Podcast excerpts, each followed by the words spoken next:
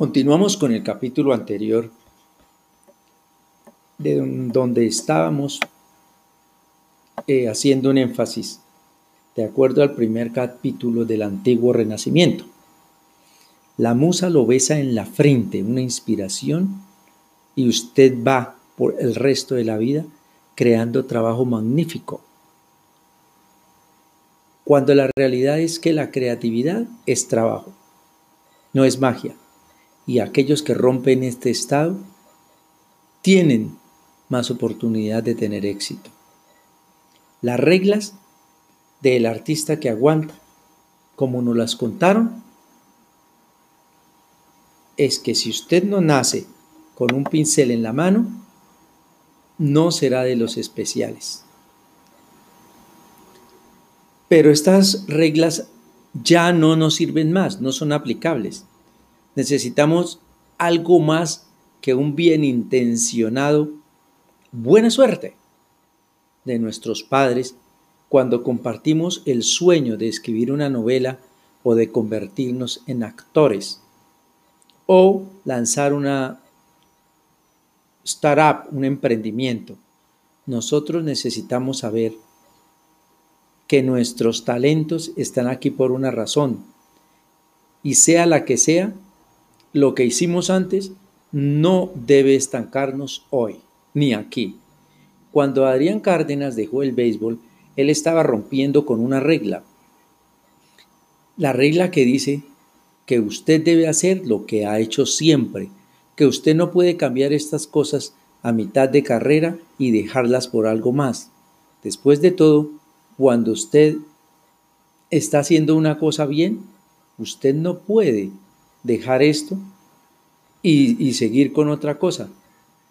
Pero una vez, en una carrera en la que un jugador hace mínimo medio millón de dólares en un año, el joven atleta dejó el béisbol para convertirse en artista. Esto ilustra una lección importante. Antes de que usted pueda crear buen arte, usted debe crearse a sí mismo reboot o recrearse, reiniciarse usted mismo, significa dejar ir lo que usted es, aceptando una nueva identidad. Esto significa apartarse de lo que la gente dijo que usted debería ser, en cambio de algo mejor. Inevitablemente, esto significa que tenemos que romper algunas reglas. Puede ser una regla de nuestros padres, de la sociedad o reglas que nos hemos impuesto a nosotros mismos. De donde vengan, estas reglas tienden a decir las mismas cosas. Usted nunca puede hacer eso. ¿Quién se cree usted para hacer tales cosas? Nosotros asumimos que la cuestión es una cuestión de transformación, que no demos no debemos permanecer ahí, sino que tenemos una vida de un proceso creativo, reimaginándonos lo que puede ser, y así nos encontramos a nosotros mismos en un estado de transformación. La cuestión a preguntar, a preguntarnos nosotros mismos es si estamos dispuestos a volvernos nosotros mismos, a ser nosotros mismos. Esa es la pregunta que nos debemos hacer. Who do you think you are? ¿Quién crees que eres? Toda la vida Miguel Ángel, Miguel Ángel eh, creyó que él había nacido en una familia noble.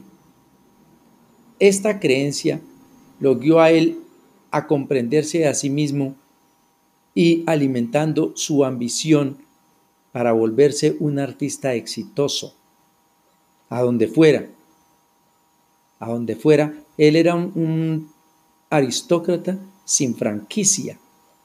Se la habían quitado, pero él tenía esa hambre de recuperar el nombre de su familia, su honor. Y él se dio cuenta de que si lo iba a hacer como artista y hacer una vida como artista, iba a vivir de eso, entonces la gente tenía que tomarlo seriamente. ¿sí? Dado que en ese tiempo un artista era una profesión baja, Miguel Ángel decidió esa vocación, que era un curso de conflicto, un asunto de conflicto entre él y su padre. Últimamente fue una decisión que lo hizo muy exitoso, pero por muchos años fue una pelea difícil, con todos los, los impares eh, que lo, lo, paraban de su profesión. Pero, ¿qué guió a este joven artista? ¿Qué lo hizo exitoso cuando muchos habían fallado, cuando muchos habían aguantado? Fue la historia contada por él mismo. Si tú creces creyendo que estás conectado a una de las familias más importantes de Europa y cada persona cerca de usted cree eso y que le informa a su persona completa cómo la gente lo debe tratar, cómo debe ser bienvenido. Dice de, de Miguel Ángel el estudioso William Wallace, el artista fue por la vida creyendo que él venía de una de las más importantes familias en Europa. Una convicción que en las palabras de Wallace fue profundamente creída por él y todos sus contemporáneos. Era fundamental la forma en que él se veía a sí mismo como un artista y su arte. Esta creencia de su propia nobleza dio a Miguel Ángel dándole forma a su vida y pavimentando la ruta de su éxito. Pero aquí hay una parte interesante. Eso no era verdad. Él no era de noble linaje. En efecto, los historiadores descubrieron años después eso. Lo que lo hizo a él tener éxito no fue la predisposición genética, o un, talento cósmico, no. Fue cómo él pensaba de su arte y de sí mismo. ¿Qué pensaba de eso? ¿Qué pensaba de su creencia? La que nosotros tenemos como una forma de volver la realidad. ¿Sí? La razón por la que muchos de nosotros nos actualizamos es debido a eso.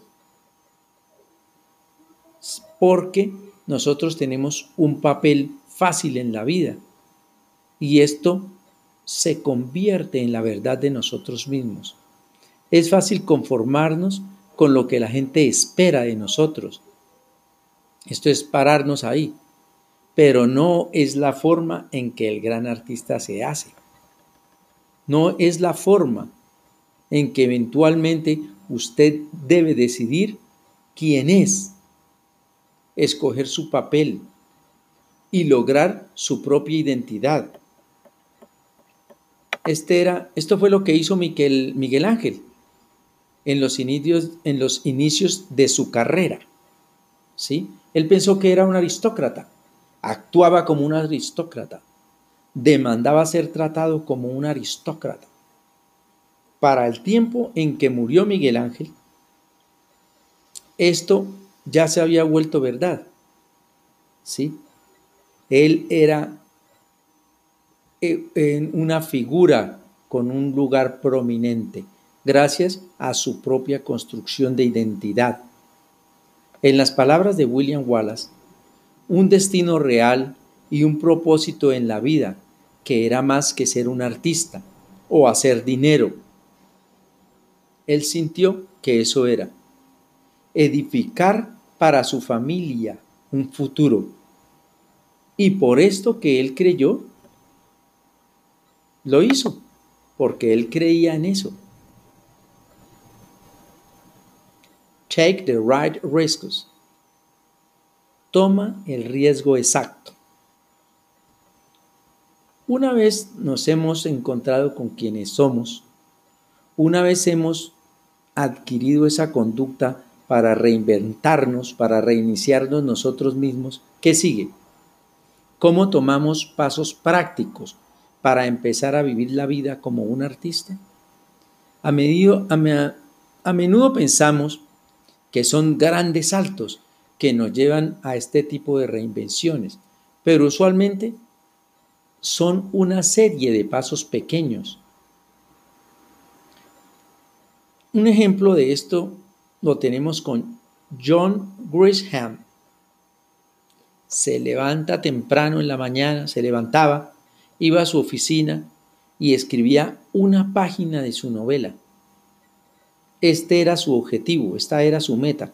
Una página por día, 365 días seguidos sin fallar.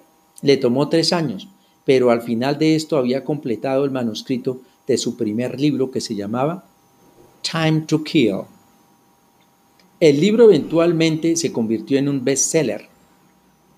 Muchos que han seguido este proceso, para muchos Grisham inventó un nuevo género, el thriller, un thriller legal. Pronto el autor, en efecto, estaba escribiendo lo que él podía.